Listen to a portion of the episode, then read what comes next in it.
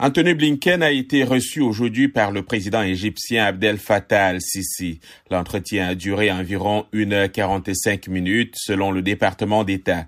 Sameh Choukri, ministre des Affaires étrangères, et Abbas Kamel, patron des renseignements égyptiens, qui ont joué un rôle actif mais distrait dans les négociations étaient également présents.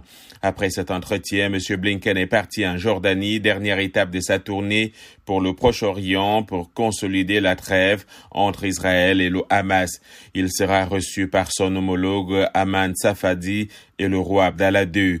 Il s'est entretenu hier avec le premier ministre israélien Benjamin Netanyahu à Jérusalem puis le président palestinien Mahmoud Abbas à Ramallah en Cisjordanie occupée.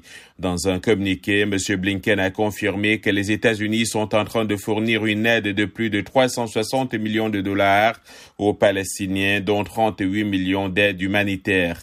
Il a également renouvelé le soutien de l'administration Biden à une solution à deux États.